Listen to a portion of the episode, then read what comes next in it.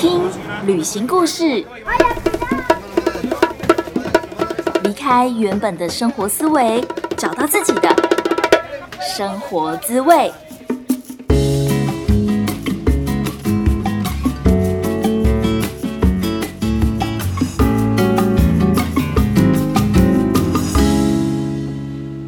Hello，欢迎收听贾斯敏游牧生活，我是正在泰国数位游牧的线上华语老师 Jasmine。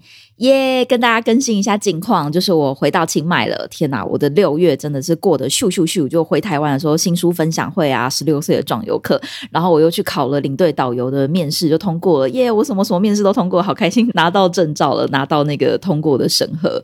然后又跟大学同学去东市两天一夜，又跟家人一起去澎湖，所以就发生了好多好多事情。那 Podcast 就因为这样子，所以在六月没有更新。然后现在重回清迈，这是我。第四次来到清迈，我觉得好开心、好快乐。那我也希望我在清迈接下来两个月的时间，可以继续好好的创作，然后好好的把我的线上课程更好的更新完成。而今天我们要延续上周的节目内容，就是数位游牧女子图鉴。我们要继续来聊聊去年的时候，贾斯敏在埃及认识了一个保加利亚男。然后在那一次的约会的过程当中，我觉得我深深刻刻体验到、学到了心理学的一件事情，就是焦虑跟逃避依附。然后也重新去审视自己的状况，以及我觉得我会在以后遇到一个新对象的时候，更先去看一下对方是安全依附、逃避依附还是焦虑依附，看看有没有什么你要说办法或是对策嘛？就是说，我觉得。我并不会觉得只能够找安全依附的对象，但是因为每个人在不同的角度里面，可能都会有的比较焦虑，有的时候比较逃避。那我们要怎么样去面对这个样子的状况？至少是要可以诚实面对。坦然沟通的，那这也是我想要制作这一系列节目的一个很重要原因。希望大家在面对感情的时候，在旅行的路上认识各种情人、约会的时候，也都可以让这件事情不要只是一件风花雪月的故事，而是真的有所得，然后可以让下一个更好，下一个一定会更好。如果说你很喜欢这一系列数位游牧女子图鉴的节目的话，真的非常邀请你可以帮我到 Apple Podcast 上面打新评分留言，让我知道说，哎，这系列的节目对你来说非常非常有共鸣。那也很欢迎你可以直接到 IG 上面私讯我，我的账号是 Just Journey 一一五 J A S J O U R N E Y，然后是数字的一一五。那我们就开始听今天的数位游牧女子图鉴。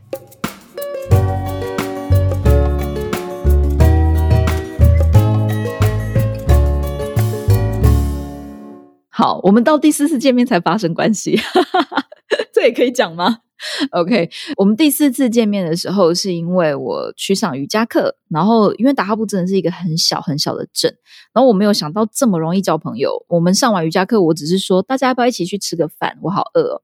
结果每一个人，学生跟老师都说好啊，然后我们就一起去吃饭了。所以我就这样认识了一些朋友，其中一个竟然还是埃及的电影明星，我觉得超级酷的。好，这是题外话。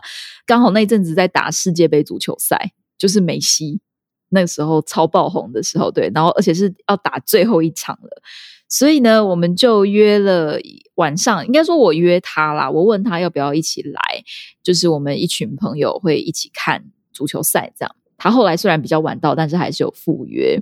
然后我记得那一天，其实我们是坐在比较外围在看，我觉得他真的是在人群当中，也是一个非常。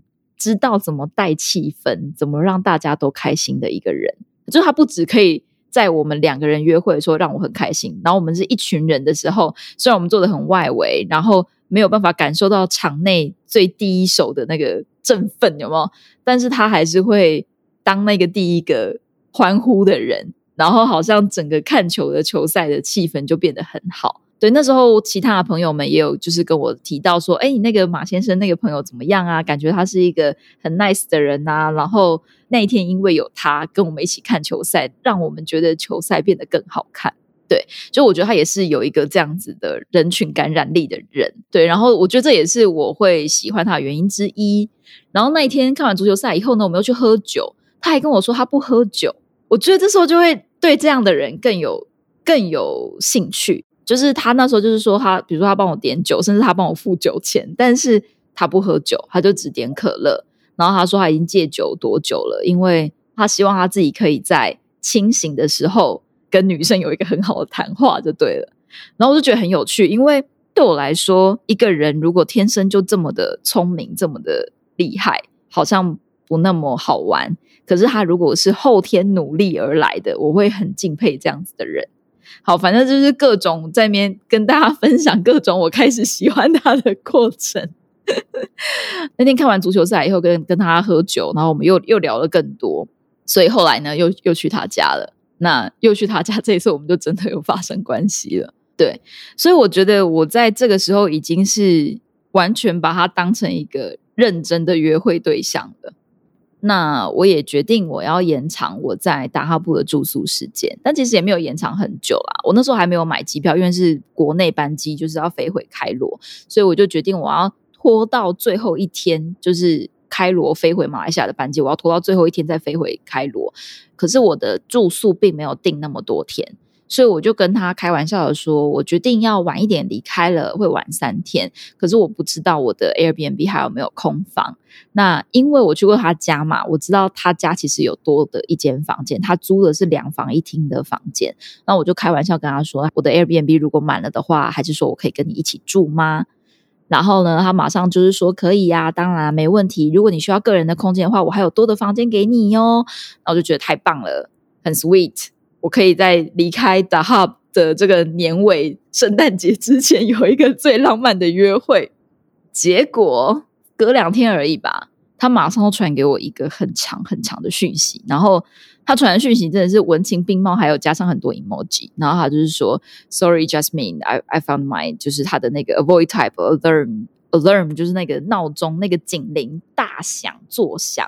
他觉得可能是因为我提出来要跟他一起住。”让他觉得他现在是危险的，然后他说他知道这个是他心理上的危险，并不是真的那么危险。他也知道，呃，我没有问题，我不是一个有问题的人，所以照理说这一切都是 OK，都是合理的。但是就是他的心理上觉得这一切都不合理，所以你可不可以问你的 Airbnb 老板，你可不可以不要搬过来了？我看到的时候，我就觉得哦，好啊，没问题，反正就只是我要自己多付几天的住宿费嘛。对我来说，这是完全 OK。然后他也跟我解释的很清楚，我觉得没有问题啊，没有关系。所以我就去延长我的住宿。然后我没有想到那么多，所以我还是很正常的继续想要跟他约见面。但是呢，就发现他好像开始越来越不想回我的讯息。应该说，他的回复的速度会越来越慢，或者是说他就是很忙。然后我就觉得，我们住这么近，只有两百公尺，那我们还不能够看到对方。然后我在不到一个礼拜，我就要飞了，我就要离开了。我们不好好把握最后的时间吗？所以我就会更积极的去传讯息问他说：“哎，我今天行程是什么什么什么？我几点到几点有空？那你什么时候有空？”这样，可是就是都没有太多。他就变得很难约，就对了。然后我后来就干脆有一次就跟他说：“哎，我经过你家，我刚刚去吃饭，什么时候？然后回来经过你家，你在家吗？” 我直接杀到人家门口，对对，直接去找你。好，那我那时候真的还没有意识到他的所谓的逃避型依附真的已经发作了，是到多么严重的一个程度，因为。他真的是一个蛮会装的人，他给你的理由听起来都很合理。对，然后我都没有想太多。然后我那时候跟他说我到他家的时候，他就只是说：“哦，好，但我只有二十分钟，因为我等一下还有一个会。”然后他看到我的时候也是嗨，hello，就是他就是一个总是笑脸迎人的阳光大男孩那种感觉。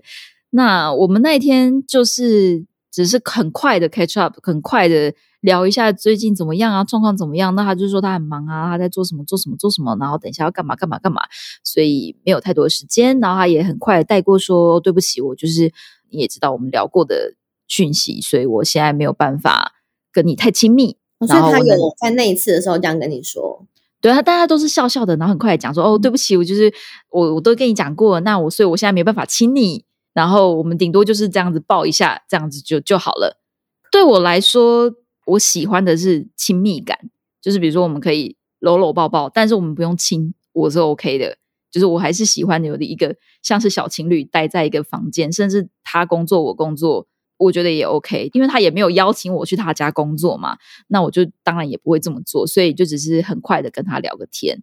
然后后来真的让我爆炸的原因，是因为我后来就是离开之前只剩下可能三四天，可是我要约他吃个饭都约不到。他后来传讯息的意思是说，你上次不是来过我家，我们不是见过面的吗？然后我就觉得说，那个不算吧，那只是我顺路经过你家 say 个 hi 哎，然后那个算什么？但是就因为我想要一个是 quality time，我想要你好好的跟我吃个饭，我没有要打扰你啊，我也没有要，我也没有要搬进你家啊，然后你现在就是拒我于千里之外，连再约吃个饭都不行吗？而且你其实是为了他，你才演机票的。对，但是我可能也没有跟他讲。对我觉得我那个失望跟焦虑，是因为那个反差真的太大了。前面几次，第一个礼拜，其实我们在一起大概也才十天，还是两个礼拜、十四天之类。第一个礼拜，他是这么的积极，这么的主动，这么的主动报备他每天的行程。但是到第二个礼拜，在他说他的那个逃避型依附大响之后呢，是变成我超级积极主动。可是因为我那个时候状态变成是。我觉得我们已经很像是正式在约会的情侣了。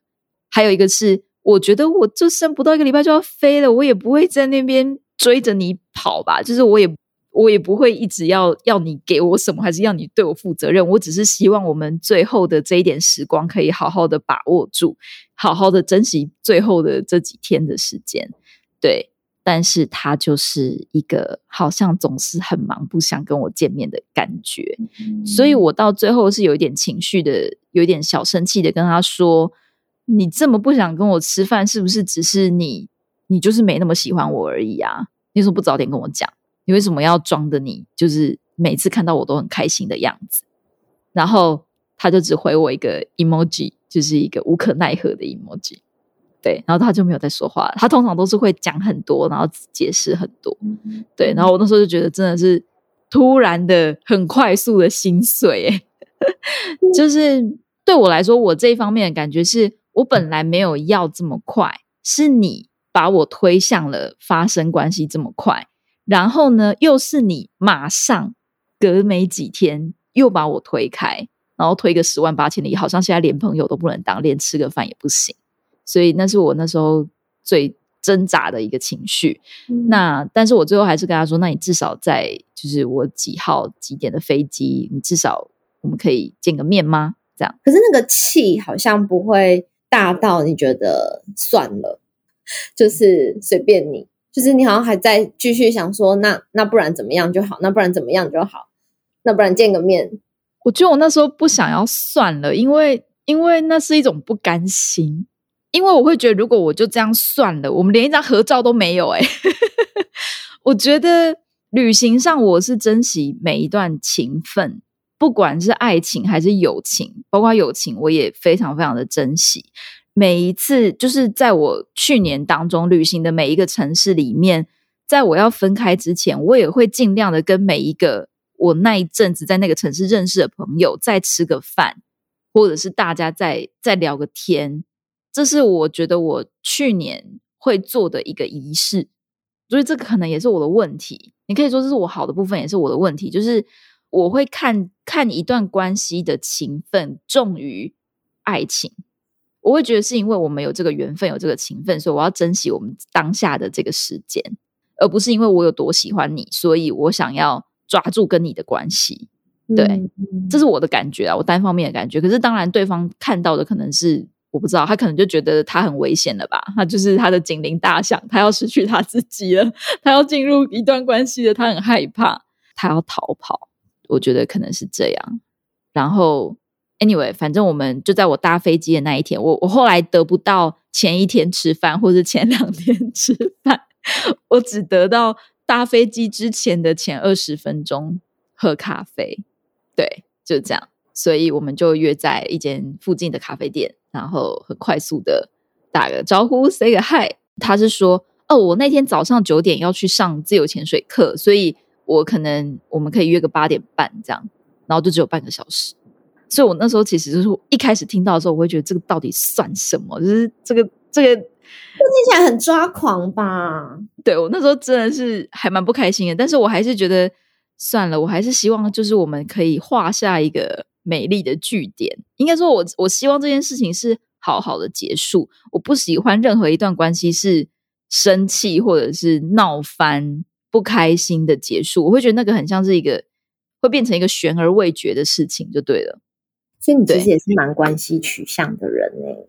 什么是关系取向？就是为了要让这个关系可以在你心里面可以是一个就是好好的据点，你其实要忽略很多，或者是可能要压抑很多。可能你没有感觉到在压抑啦，但这听起来，这外人听起来就会觉得干嘛？他根本就已经不尊重你了，你你为什么还要这样啊？就是好像就会别人觉得这应该很生气吧，但是你心里面好像就会完全这些东西都没有出现。就是可能有，很小很小很小，对，嗯，这样听起来确实是蛮压抑的。我觉得，因为我就是追求一个好好好聚好散，嗯嗯嗯嗯，对你来说，其实好像要付出一些代价。我不知道你有自己有没有那个感觉啊？但是你这个故事讲出来，我在旁边听了就会觉得，哈，就是他已经这样了，为什么还要？好像很去拜托他，就是我觉得身边应该会觉得你，你朋友应该会替你觉得很生气啊，然后替你觉得很抱不平跟委屈。可是，在你自己的心里面，好像真的都不太有这些感觉，可能有，但是好像看在关系或者看在要好聚好散的份上，这些感觉都会被压抑住，诶，或者是就会直接可能有出来，然后就消失，有出来就消失。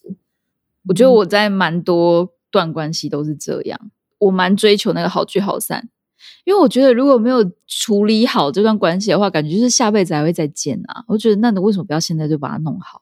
这是什么？什么关系？比较好的做法是，我就大生气，然后大翻脸，然后就再也不见，然后封锁这个人，这样吗？我有，我那个时候确实这些想法都有出现过，这些情绪跟这些想法。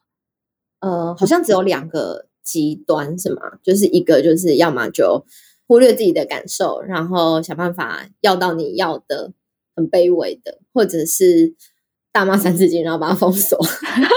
对，当然去想说啊，就是好聚好散，不然下辈子还要继续卡在那边，当然也是一个理由啦。但是我觉得还是蛮值得思考的，就是为什么那个关系的好这么重要？然后有时候那个重要性会凌驾于你当下已经真实感觉到的东西，嗯，因为追求每段关系要好聚好散，或者是要好，这本身好像就是一件还蛮理想化的事情。人跟人之间就是会有差异嘛，就是会有冲突跟不同，然后也不一定每个人真的都有办法跟你在那边磨。真的会有一些人都没办法，但如果这时候那个关系的重要性还是远远超乎这个关系里面的个人，好像自己真的就会越来越不见哎。没关系啦，很多人跟你一样，我以前也跟你一样，真的吗？就是身边的人都会替你觉得很那个，然后当事人就觉得啊，对，我就是这样。我就我后来应该有一阵子，就是我有忍住不要封锁他，但是但是可能关晋升之类的，就是暂时不想要看到他的动态。然后一直到最近吧，最近有一次我 PO 了一张我的照片，是泳装比基尼照，现动，然后他有按一个爱心，那应该是我们就是分开这快要半年，对半年以来第一次的一个互动。觉得很肤浅，好啊，嗯，我以前面对关系，就是我只要发现这个不对，我就是封锁，我希望再也不见。可是我后来发现，我好像也不能完全做到再也不见或者是封锁，因为可能哪一天你想对方，你可能又把它解除封锁。所以我觉得我可能是我不想要回去那个 pattern，然后我想要看看有没有新的做法。我认为好聚好散是一个比较成熟的做法，所以我才会。先放下我当下的失落或者是生气，然后希望可以让这件事情和平快乐的落幕。对那这样其实也是一个进展了啦。就是你可能觉嗯得，如果早晚就是又会再联系上，或者早晚，嗯，你心里面可能还是会想他，那不要让这个过程这么的崎岖。我不知道啊，我觉得对于这个人应该是还好，可能是没有什么未来性。但是就只是像我刚刚讲到的，我只是单纯的觉得说，好像每一次我生气起来就要封锁一个人，那我到底是要封锁几个人？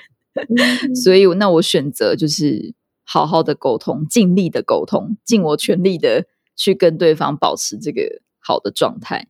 所以我们最后还是有拍到合照啦，然后就就很 peace 的说再见，应该是吧？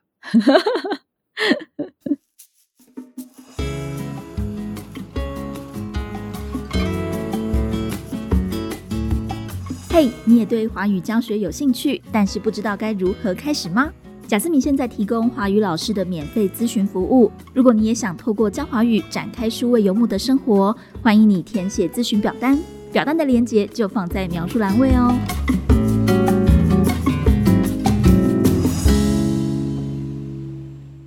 我觉得对他来说也是一个进展啦，因为我们在最后一次见面的时候，他有跟我讲到说，他之前每一次他只要这个状态发生的时候，他是会直接消失，他会直接不理那个对方，他会直接所有的讯息都已读不回，或者甚至是我不知道他是不是也会封锁，但反正他说他这一次已经是尽到最大的沟通了。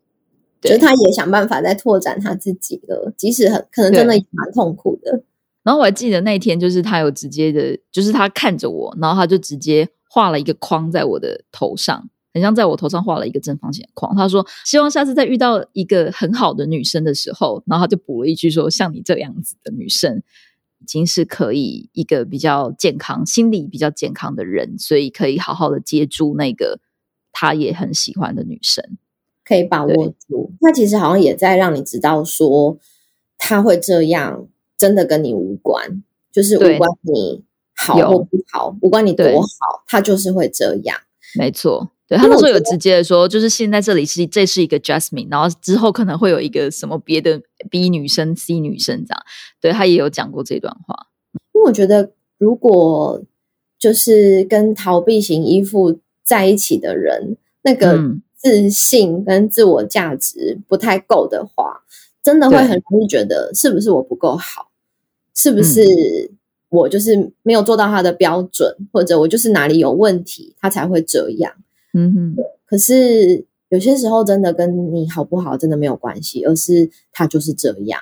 有没有办法看到那跟你的价值无关？那是他心里面对于亲密或者是承诺或者是关系的害怕比较有关联。那这还蛮重要的。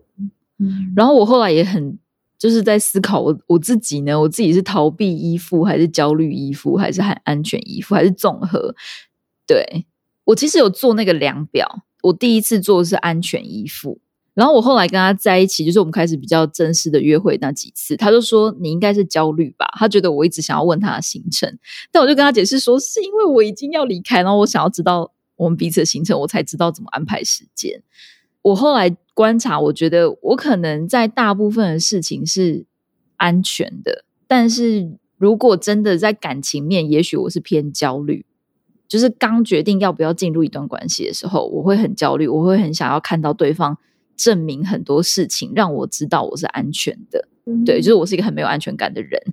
可是当我发现他只要有任何一点不够好的时候，我就会很想要逃，我就会觉得我什么都不要了，你不能够做这件事情，你不能够让我安心，那我就不要了。对我后来发现我好像有一点这样，这个该怎么办呢？该怎么面对自己的焦虑或者是逃避？焦虑的感觉在焦虑、逃避跟矛盾上面都会出现，哦就是所以，如果我们在一段关系当中，我们感觉到很想要掌控对方的行踪啊，很想要知道，就是我们感觉到我们自己在焦虑。如果我们意识到自己在焦虑，嗯，呃，很想要知道对方的行踪，很想要确定对方对自己的爱有多少，这些状况的时候，你觉得有什么有什么安抚自己的心的状的方式吗？我觉得其实还蛮困难的诶。第一个是说，其实我们在有情绪的状态底下是还蛮不容易思考的。嗯，就是有情绪的状况底下，就会一直卡在那个情绪里面。对，所以我自己是这样做，就是我自己在很有情绪的状态底下，我会知道说，这时候我一定没有办法把事情想清楚，所以我先不要再行动了，因为这时候我做的事情一定都不是我自己真的想清楚了才做的。对，所以我发现我自己很有情绪的时候，我觉得不管是焦虑或者是想逃，我都会先停下来。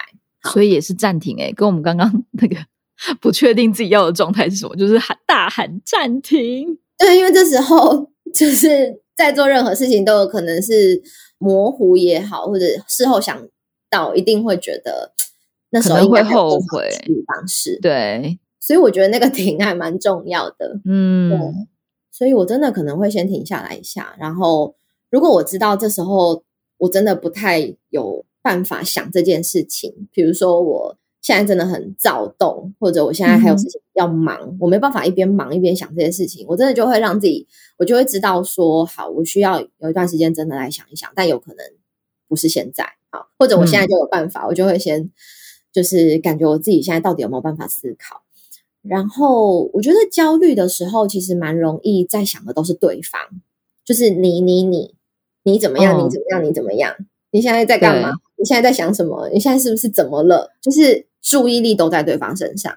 可是如果是对自己稍微有一些觉察的人，应该这个感觉对你来说不是太陌生，就是你应该知道说这个感觉你在不同关系里面都会发生。那这时候需要关注的应该不是对方，而是你自己。所以我觉得就可以慢慢把注意力带回来自己身上，因为这时候真的要稳住的是自己。对嗯，然后我觉得我就会开始想、欸，就是那个焦虑，比如说，哎、很想知道对方在想什么，对方在干嘛，对方是不是怎么样了的那个自己，当下应该都是很害怕的，就是觉得、呃自己是不是不够好。我觉得常常焦虑的往自己身上看，就是觉得自己是不是不够好，不够值得留得住对方，对对方来说不够有吸引力。因为我觉得对自己足够有一种安全感的时候，应该是呃能够去应付这些状态的。就是即使对方有时候可能比较晚回讯息，比较晚出现，或者是回复的怎么样，就是如果你对自己有足够的自信，你应该可以试着去看到，我看到对方可能是怎么了，而不是我怎么了。但是对自己很没有自信的时候，想到的好像都比较是自己的问题。我觉得我不是对我自己没有自信，我是对一段关系没有自信、欸你的意思是说，你没有自信，这段关系会让对方想要投入吗？有可能，或者是说我好像有点越来越难相信，在一段关系里面，双方的投入会有多少，双方的那个 bonding，双方的那个牵绊。所以那个是不是还是回到说，你不确定，如果是你在的这段关系，对方会想要投入多少？对所以对，可能不是那么强烈的，就是说我不好，但是好像还是会有一点怀疑跟不确定自己是不是对方真的会那么想要投入的人。嗯，对，因为关系其实都是双方嘛，所以对对一段关系不太确定，那其实要不是对对方，就是对自己，其实就这嗯两个而已。不过我觉得这种感觉，就是觉得自己有这么好吗？或者觉得对方真的会真的这么想要我吗？的这种感觉，我觉得是很难完全避免的。因为嗯如果完全没有这种感觉，那真的就变成一个自大狂。或者是很自恋的人，这是另外一个极端。就是有机会我们可以讨论，但是有些人真的是这样，就是他觉得你怎么可能不喜欢我？你怎么可能对我没有感觉？我怎么可能不吸引你？对，那我们都不希望走到另外一个极端嘛，那个极端也可以再讨论。但是我的意思是说，不可能我们身为人都完全没有这个感觉，但是我们怎么去面对跟接受，在这段关系里面。有时候就是会有这些感觉存在，这个其实就是我们不逃避嘛。因为有一些人是，好像我觉得好好可怕哦，就是你你这样就不回我了，然后你这样好像就有若若即若离的感觉，不确定对方到底是怎么样。现实上有可能对方真的就是在忙，或者是就是不是你想象的那样。但是有些人可能觉得他已经落入他自己想象的剧本里面，就觉得那我不要，我不要了，就是这段关系我就不要了。这有可能也会导向另外一个极端，就是可能会永远没有办法面对在关系里面本来就会出现的感觉跟冲突。对，所以我觉得倒也不是说我们都要没有这种自卑感或者这种对自己对关系的怀疑，而是说，哎，当你有这些怀疑的时候，当你对自己有这些感觉的时候，你能不能够允许在这段关系里面会有这些东西，你需要面对。对，嗯，那有一些人他可能就会跟另一半分享说，啊，其实，在那些时候我会有这些、这些、这些、这些感觉。那就像那个马先生，他会跟你说，我会有这些感觉嘛？对，但是这不是你的问题，或者不是你不够好，但他愿意在关系里面分享这些感觉。那如果你的另外一半刚好是很能够同理你有这些感觉，然后也知道，嗯，这就是一个。我们都会发生的事啊，然后我们可以一起来想办法。那我觉得就不会这么需要逃掉。嗯，而这个我觉得也蛮吃那个对象，他能不能够接住你这些感觉，跟你讨论。那有些人其实就不一定这么幸运，可以遇到这样子的对象。他可能真的就是要自己想办法。哎，每一次焦虑一来，hold 住自己，然后自己想办法消化，然后。自己想办法去度过，其实也不是说另一半没有办法接住就没有办法继续啦。但那个可能真的很需要自己强大的那个内在去陪伴自己度过那些感觉，不管是想的或者是焦虑的。我觉得我可以分享一个我曾经非常非常非常焦虑，然后焦虑到极致，然后后来自己消化，瞬间消化完想开的一个过程。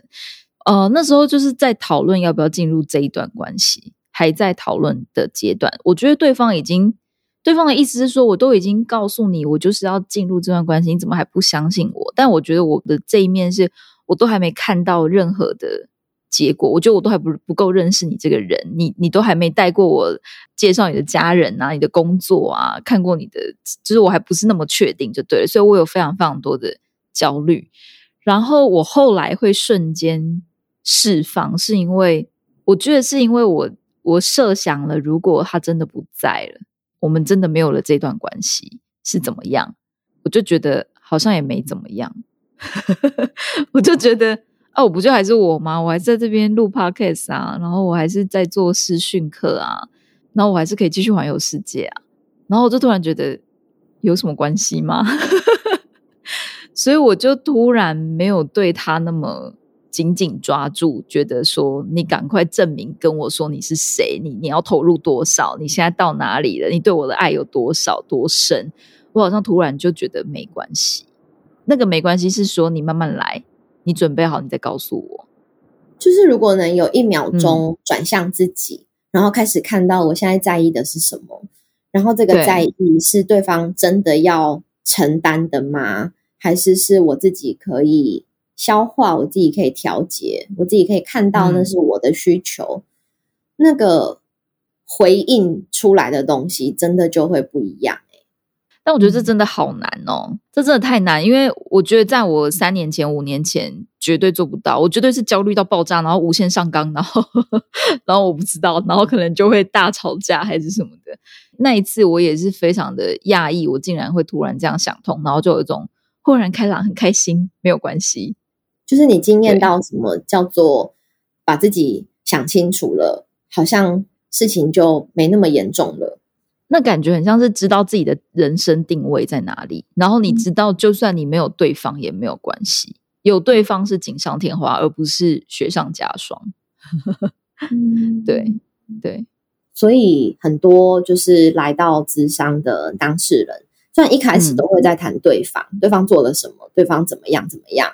让他很不知道该怎么办，然后在想的都是对方。但是如果他能够沉下来，其实真的会需要看到的就是自己。诶然后真的把自己需求在哪里，底线在哪里，什么是在意的，什么是可以放掉的，我的价值在哪里，我的价值会怎么影响我在关系里面的定位或者是反应？那真的看到。越完整，就是那个选择不是只有追着对方跑，因为如果都只有这两个选择的话，其实就是会一直重复，一直重复。对，然后把自己看清楚了之后，就会发现其实要去面对这些事情的方式，真的还有很多。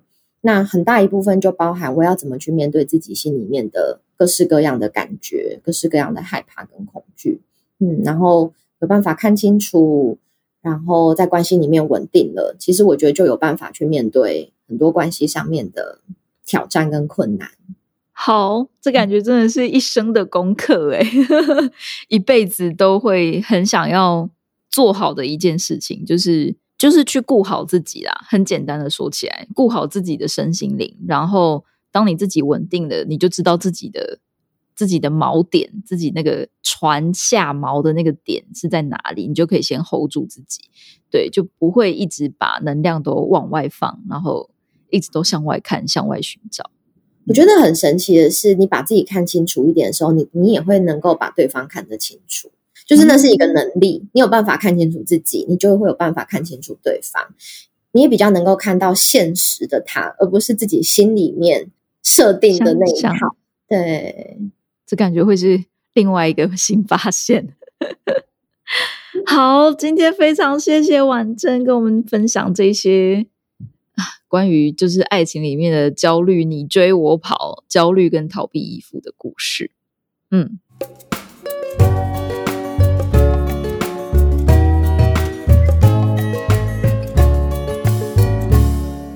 ，OK，希望今天听完这一堆旅行中的爱情故事的你，以后有一天如果也遇到了。一样类似的故事，可以有一些警惕，知道说我们在一些特殊关头的时候，你真的需要暂停的时候，就要大喊暂停；你真的不要的时候，就要大喊的说 no。那如果说你对于我的第一段爱情，墨西哥爱情故事，有兴趣的话，想跟你分享一个消息，就是我出书喽。书名是《十六岁的壮游客》，这本书有十二位背包客共同撰写，然后就是撰写着我们每个人的旅行故事。我真的非常推荐大家可以在旅行的这条路上认识自己。我自己也都是一直在这些旅行的过程当中更认识自己，才有办法跟婉珍有这一堆。就是这堆聊天的内容。十六岁的壮游客也有提到我的第一个墨西哥情人的故事。如果你想看他长什么样的话，非常欢迎你去购买这本书哦。我们的购书链接跟明信片的套装方案都会放在描述链接哦。如果说你对于数位游牧或者是华语老师还有旅行、个人成长的问题，都欢迎你可以直接私讯我哦。我的 IG 账号是 Just Journey 一一五。好，我们今天的故事访谈就到这边。如果说你还想继续听旅行的故事，可以在 Apple Podcast 或者是 YouTube 等等平台订阅我的声音。只要搜寻贾思敏，甲乙丙丁戊的贾，思考思敏捷的敏，就可以找到我喽。不知道你现在在哪里？很谢谢老天爷可以给我们这个缘分，让你听到我的声音，也非常感谢你花时间听完今天的节目。感谢你的收听，Thank you, gracias。我们下次见喽，See you, adios，拜拜。